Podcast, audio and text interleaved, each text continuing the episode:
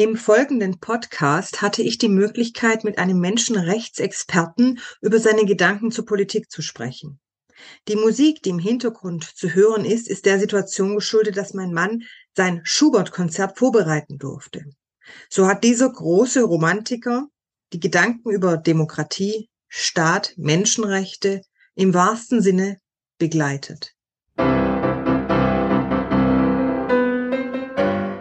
Servant Politics, der Podcast für politische Reflexionsimpulse. Herzlich willkommen zu einem neuen Podcast von Servant Politics. Mein Name ist Claudia Lutschewitz und ich spreche heute mit Professor Manfred Nowak. Guten Tag, Herr Professor Nowak.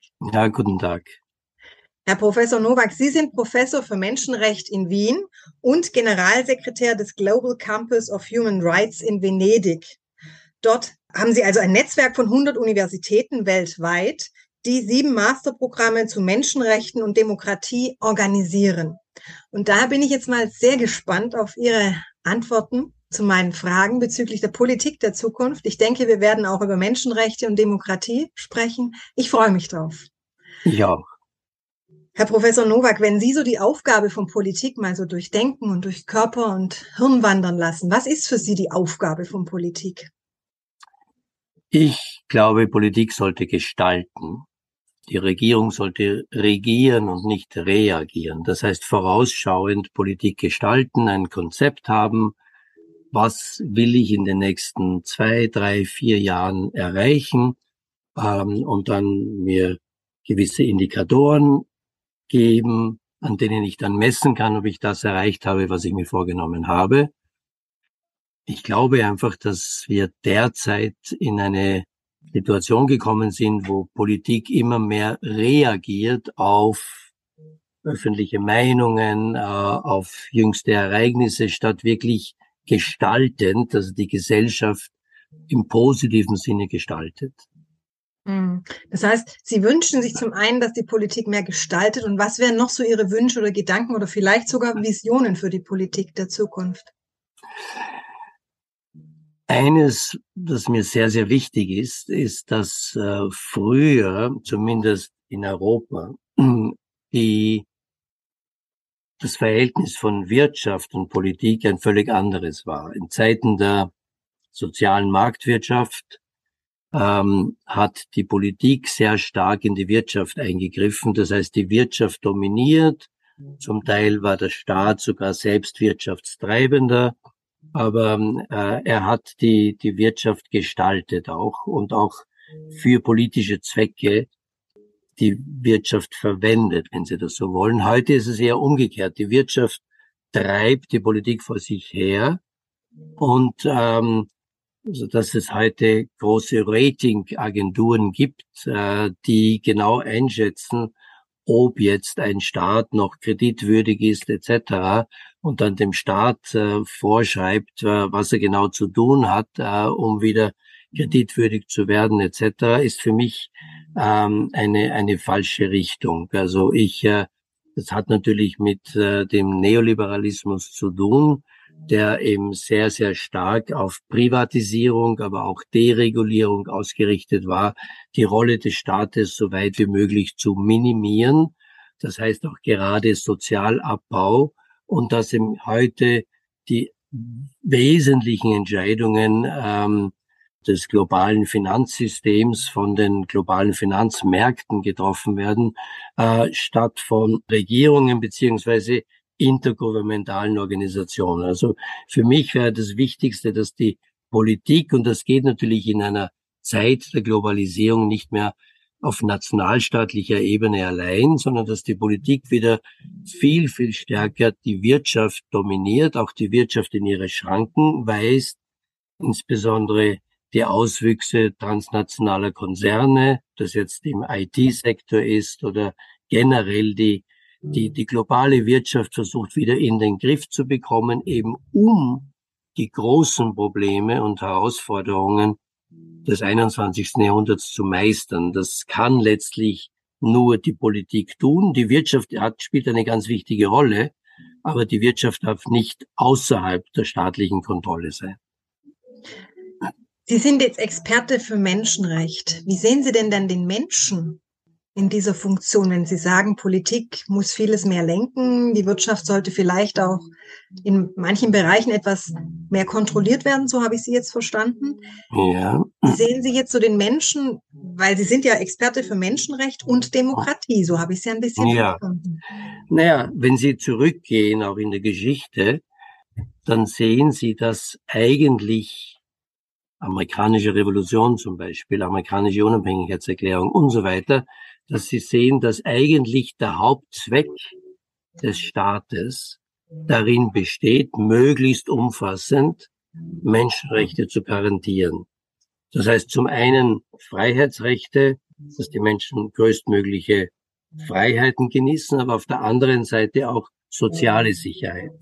Das heißt, der Staat ist aufgrund der Menschenrechte verpflichtet, auch Daseinsvorsorge zu betreiben, wie das früher mal geheißen hat, also zu schauen, dass es ein funktionierendes Sozialsystem gibt, ein funktionierendes Gesundheitssystem, ein funktionierendes äh, Bildungssystem und so weiter, dass niemand in die Armut abrutscht und so weiter. Das heißt, das oberste Ziel eigentlich staatlichen Handelns, und das ist der Politik, ist, dass möglichst vielen Menschen möglichst alle Menschenrechte auch wirklich in der Praxis realisiert werden. Das ist natürlich ein sehr hohes Ziel und äh, dazu brauchen wir natürlich auch eine funktionierende Wirtschaft, das ist überhaupt keine Frage. Es muss Arbeitsplätze geben, das Recht auf Arbeit ist ein ganz wichtiges Recht. Man sollte auch versuchen, eben durch Politik die Arbeitslosigkeit so gering wie möglich zu halten etc. Aber das ist das Wechselspiel zwischen Politik und Wirtschaft. Und Politik muss eben der Hauptakteur sein in diesem Verhältnis, äh, um auch wirklich zu garantieren, dass äh, Menschen ihre bürgerlichen Freiheitsrechte, wenn sie so wollen, ihre politischen Mitwirkungsrechte, aber auch ihre wirtschaftlichen und sozialen und kulturellen Rechte voll genießen können. So würde ich die Hauptaufgabe der Politik sehen aus menschenrechtlicher Sicht. Mhm. Ist, wenn Sie so aus menschenrechtlicher Sicht einen Blick auf die Politik haben, ist dann für Sie das Wichtigste die Freiheit und das soziale Miteinander? Ist das das Wichtigste für Sie? Ich glaube, beides ist gleich wichtig. Ja. Auf der einen Seite, wir leben in einer freiheitlich-demokratischen Grundordnung. Äh, das heißt, es muss natürlich eine Demokratie sein, eine eine liberale Demokratie, das heißt eine Mehrparteiendemokratie, äh, auf der einen Seite mit äh, den Freiheitsrechten, ob das jetzt die freie Meinungsäußerung ist, die Medienfreiheit, die Informationsfreiheit, die Bewegungsfreiheit, die persönliche Freiheit und so weiter, die Privatheit, die auch ganz wichtig ist, gerade in Zeiten der Digitalisierung und des zunehmenden Überwachungsstaates wird die Privatheit und der Datenschutz immer wichtiger. Aber genauso wichtig wie diese Freiheitsrechte ist eben auch die soziale Sicherheit, also eben wirtschaftliche, soziale, kulturelle Rechte, weil nur wenn wir in sozialer Sicherheit leben, können wir auch wirklich die liberale Freiheit voll genießen.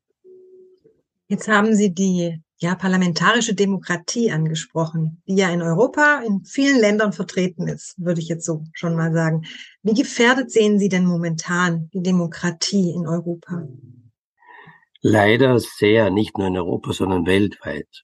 Und das hat wiederum meiner Meinung nach vor allem mit den Auswüchsen, Auswüchsen eines neoliberalen globalen Wirtschaftssystems zu tun, es gibt dieses berühmte Buch von Thomas Piketty, einem französischen äh, Nationalökonomen, der genau nachgezeichnet hat, wie sich zur Zeit des Neoliberalismus, also seit den späten 70er, aber vor allem 80er Jahren des 20. Jahrhunderts bis in die Gegenwart, die äh, wirtschaftliche Ungleichheit zwischen den Menschen, aber auch zwischen den Staaten, ähm, wie die enorm zugenommen hat. Also während sie in der Nachkriegszeit so zwischen 19 1945, 1975 ungefähr gleich geblieben ist. In den meisten europäischen Staaten, aber auch in den USA, wo es noch eine sehr, sehr hohe Einkommensteuerprogression gab, die dann unter Reagan und Thatcher sehr massiv gesenkt wurde. Und dann ist eben die wirtschaftliche Ungleichheit so stark gestiegen. Und das führt natürlich zu einer Aushöhlung des demokratischen Grundkonsenses. Und das ist das Wesentliche für eine Demokratie, dass Menschen das Gefühl haben, es gibt keine absolute Gleichheit, dann wären wir im idealen Kommunismus. Es gibt natürlich Unterschiede, aber diese Unterschiede dürfen eine gewisse Schwelle nicht übersteigen. Also wenn der, der Chef eines großen Unternehmens zehnmal so viel verdient wie äh, der einfache Arbeiter, ähm, dann nimmt es der Arbeiter irgendwie noch äh, in Kauf und sagt, ja, aber ich arbeite auch nur bis fünf und dann gehe ich nach Hause und kümmere mich nicht mehr um den Betrieb und äh, der Eigentümer oder Chef oder äh, CEO, der muss Tag und Nacht daran denken, hat die ganze, das ganze finanzielle Risiko, die ganze Verantwortung, dass, dass das Unternehmen nicht in Konkurs geht. Das heißt, er soll zehnmal so viel verdienen wie ich. Damit habe ich sozialen Frieden. Wenn der aber 100 oder 1000 oder noch mehr Faches verdient von mir, dann stimmt irgendetwas nicht. Und das ist jetzt nicht nur in dem einzelnen Betrieb, sondern es ist auch im Staat. Wenn es Menschen gibt, die nicht aufgrund ihrer Arbeitsleistung und ihrer Qualifikation, sondern nur, weil sie eben ähm, sehr, sehr viel erben oder ähm, einfach an der Börse spekulieren und auf den globalen Finanzmärkten und so weiter, dann steinreich werden und, und äh, dann verstehen das die Menschen nicht mehr. Und das führt einfach äh, zu einer, das führt zum einen zur Kriminalität, das führt ähm, zur Korruption und das führt zum Auseinanderbrechen des sozialen Grundkonsenses, den wir in einer Demokratie brauchen. Und das ist auch die wesentliche Schlussfolgerung von Thomas Piketty, dass er sagt, wir haben derzeit wieder eine Ungleichheit, die in Amerika noch mehr als in Europa, aber die im Wesentlichen jenem Ausmaß an Ungleichheit entspricht, das in England, also dem klassischen kapitalistischen System des späten 19. Jahrhunderts entspricht. Und das hat damals auch nicht unwesentlich zum Ersten Weltkrieg beigetragen. Und wir sind heute in einer ähnlichen Situation, wo wir sehr aufpassen müssen. Das heißt, wenn wir nicht diese enorme ökonomische Ungleichheit in den Griff bekommen, dann werden unsere demokratischen Systeme zunehmend äh, wirklich ähm, gefährdet. Und wir sehen das ja, ähm, wenn Sie sich die Vereinigten Staaten anschauen, ähm, wo Donald Trump beinahe einen Staatsstreich, ähm, also wirklich, weil er nur weil er demokratische Wahlen nicht zur Kenntnis nehmen wollte, dass er nämlich die Wahlen verloren hat. Äh, und wenn Sie die Spaltung der amerikanischen Gesellschaft zwischen Demokraten und Republikanern ansehen, dann wird hier einfach ein ökonomisches Modell in die Politik übernommen. Und das ist ja der Neoliberalismus, der alles ist nur mehr nach äh, dem eigenen Vorteil ausgerichtet. Konkurrenz, the winner takes it all. Das heißt, äh, so wie halt die Konzerne versuchen, die Konkurrenz auszuschalten, indem sie sie aufkaufen oder sonst vernichten, so agieren nun auch die, agiert die Politik. Der politische Gegner wird nicht mehr einfach als ein Gegner gesehen, wo man unterschiedliche Meinungen hat, aber wo man dann sich zusammensetzen muss. Das, die Demokratie lebt vom Kompromiss, vom Konsens. Ich muss Koalitionen schmieden, ich muss gemeinsam miteinander arbeiten für das gemeinsame Gute, eben die Menschenrechte für die Menschen im Staat. Und heute sehen politische Parteien den Gegner als Feind, den Feind, den, den man vernichten muss, mit dem ich nicht mehr spreche. Also in Amerika ist das, äh, also was die, die Republikaner getan haben, um Obama das Leben so schwer wie möglich zu machen, aber das ist bei beiden nicht viel anders und unter Trump. Aber wir sehen es auch in Europa. Wenn Sie sich anschauen, äh, der Brexit ist nur zustande gekommen durch Disinformation und einfach Populismus äh, und auch dadurch, dass einfach diese Parteien nicht mehr miteinander gesprochen haben, die pro-Brexit und die anti-Brexit waren. Wenn Sie sich anschauen, die Polarisierung in den meisten europäischen Staaten ähm, zwischen ähm, äh, der, der zunehmend stärker werdenden extremen Rechten jetzt gerade die Politik in, in Italien, wo die, die, die Mitteparteien oder die Mitte-Links-Parteien es nicht mehr geschafft haben, überhaupt hier ein Gegenmodell auf die Beine zu stellen, wo jetzt drei extrem rechte Parteien eine Koalition formen werden. Wenn Sie sich anschauen, wie in Ungarn die Demokratie wirklich den Bach hinuntergeht, wo von, von illiberaler Demokratie spricht Orban ähm, und äh, schleichend die Medienfreiheit aushöhlt oder in Polen die Justiz. Also das sind so die wesentlichen äh, Pillars, die wesentlichen Säulen der Demokratie, die Gewaltenteilung, Checks and Balances zwischen Legislative, Exekutive, Judikative, aber auch die Medien sind so die vierte Gewalt im Staat. Die werden einfach alle ausgehöhlt. Das heißt, wir gehen in Richtung Diktaturen. Äh, das sehen wir in Ungarn. Ich sehe das eine sehr gefährliche Entwicklung, aber ich sehe das genauso in Polen aber im Ansatz auch in Österreich. Wir haben eine sehr rechte Regierung gehabt bis vor kurzem, äh, die wirklich äh, schon sehr an den Grundfesten des der, der freiheitlich-demokratischen Grundordnung äh, gearbeitet hat. Es ist zu Korruption gekommen und so weiter. Das heißt, ich will jetzt nicht den Teufel an die Wand malen, ähm, auch in, in Deutschland, ähm, ähm, aber gibt es diese Tendenzen der extremen Rechte, die durch Populismus, natürlich auch durch die Macht der sozialen Medien, durch Desinformation, Fake News und so weiter, das demokratische, den demokratischen Zusammenhalt unserer Gesellschaften sehr, sehr stark in Frage stellen. Ich höre bei Ihnen jetzt sehr stark raus, dass eigentlich der Dialog uns bei vielen Dingen ja helfen könnte. Ja. Was sind denn so Ihre Ideen und Ihre Gedanken dazu, wie wir Menschen mehr wieder in den Dialog kommen? Damit wir auch miteinander agieren können, weil ich glaube, dann hat es ja auch wieder was dazu, damit zu tun, dass wir an unseren Menschenrechten auch arbeiten können und vieles vielleicht auch verändern können. Haben Sie da Ideen? Menschenrechte sind immer auf einen Kompromiss angelegt. Menschenrechte, die Kunst der Menschenrechte besteht darin, immer einen Ausgleich zu finden zwischen meinen subjektiven Rechten, meinen Ansprüchen, äh, die müssen aber irgendwie mit dem Staatsganzen, auch mit den anderen Menschen in eine Übereinstimmung kommen. Ich kann nicht meine Menschenrechte egoistisch ausüben auf Kosten der anderen. Also meine Freiheit endet immer dort, wo sie in die Freiheit anderer eingreift. Die alten Philosophen haben uns das schon gesagt. Das heißt, wir müssen immer versuchen, miteinander in, einen, in ein Gespräch zu kommen. Ähm, und das würde ich auch derzeit als das Wichtigste sehen, dass man, wie gesagt, den politischen Gegner nicht als Feind betrachtet, sondern als einen möglichen Koalitionspartner. Selbst wenn wir in einer Zeit der Eskalation leben, wo die extreme Rechte, es ist heute weniger die extreme Linke, vielleicht ein bisschen in Frankreich und so, aber das ist nicht das heutige Problem. Das heutige Problem ist wirklich, dass die Parteien getrieben durch die extreme Rechte immer weiter nach rechts driften.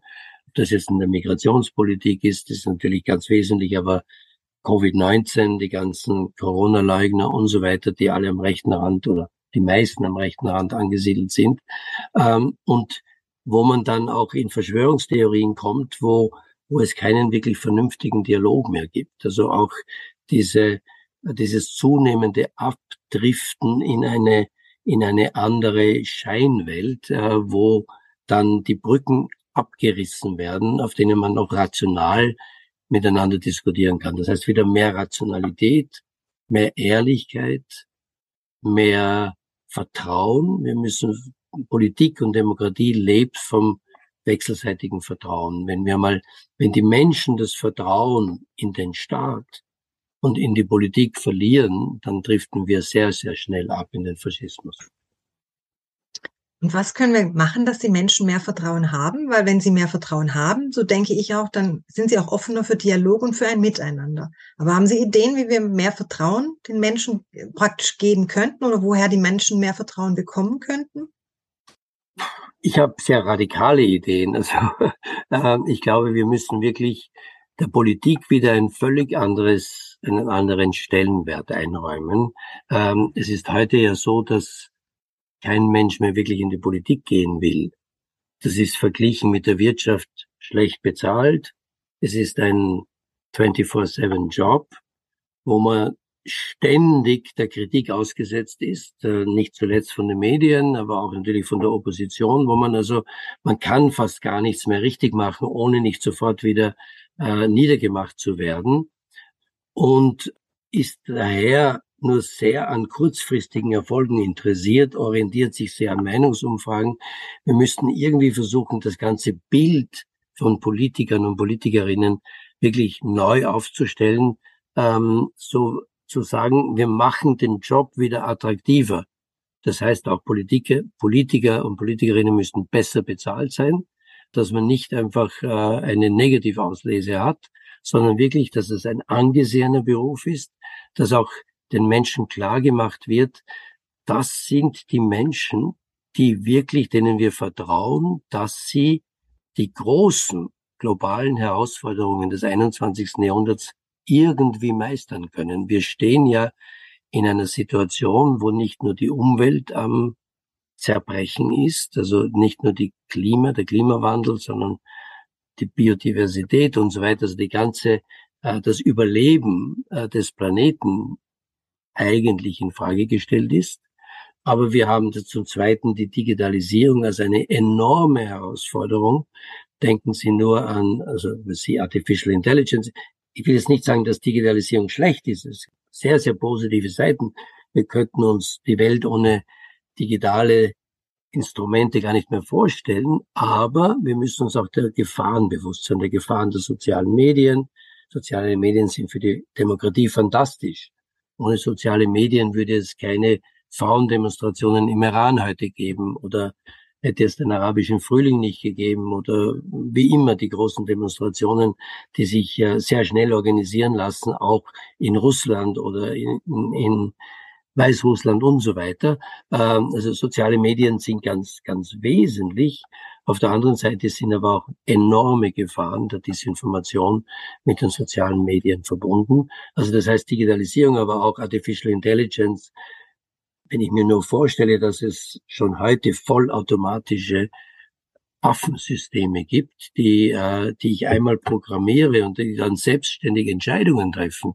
Entscheidungen, ob ich irgendein Objekt jetzt äh, beschießen darf, angreife mit Drohnen, mit was immer äh, und möglicherweise mit Nuklearsprengköpfen, äh, wenn das alles nur mehr selbstregulierend ist und ich äh, den Menschen ausschließe, dann, dann gehen wir einer, einer Zukunft entgegen, die, die, die ein Albtraum für mich ist. Das aber natürlich auch die unglaubliche Macht äh, transnationale Konzerne, ähm, die ich irgendwie wieder in den Griff bekommen muss. Ähm, das heißt, alle diese riesigen äh, Probleme können nur auf globaler Ebene. Das heißt, ich brauche Politiker und Politikerinnen, die bereit sind, über den nationalen Tellerrand hinauszusehen und wirklich sagen, in Europa im Rahmen der Europäischen Union, aber insgesamt im Bereich der Vereinten Nationen oder anderer globaler Institutionen wirklich diese Probleme anzugehen. Ähm, das heißt, nicht nationale Interessen in den Vordergrund stellen, sondern das globale Überleben wirklich äh, als die große Herausforderung sehen. Äh, und das sind äh, eben dann auch Menschen, die das Ansehen haben, dass sie auch unpopuläre Entscheidungen treffen können. Wir haben das in Zeiten von Covid-19 gesehen, dass es plötzlich möglich war, nur durch so ein Virus, dass Staaten imstande waren, plötzlich die Wirtschaft total herunterzufahren. Das heißt, wirklich in die Wirtschaft einzugreifen. Das wäre uns vorher völlig unmöglich erschienen. Plötzlich war es notwendig. Warum soll sollen wir diese Erfahrungen nicht auch positiv umsetzen, um entsprechend mit der großen Klimaherausforderung umzugehen. Das heißt, aber dazu bedarf es einfach ähm, eines neuen Politikertypus. Das, äh, also das heißt, den Beruf der Politik wieder viel attraktiver zu machen, so dass die Menschen auch wieder mehr Vertrauen haben äh, und dieses Misstrauen verlieren. Ich sage nicht, dass das einfach ist, aber wir müssen in diese Richtung gehen. Ich danke Ihnen sehr für Ihre Impulse, sehr geehrter Herr Professor Nowak. Mir hat sehr viel Freude gemacht, Ihnen zuzuhören. Und ich sage dann einfach mal Dankeschön für Ihre Zeit, für Ihr Dabeisein und bis bald. Ich danke Ihnen.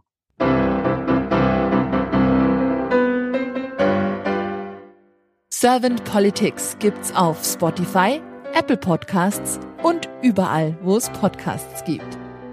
Abonniert uns gerne und hinterlasst uns eine Bewertung.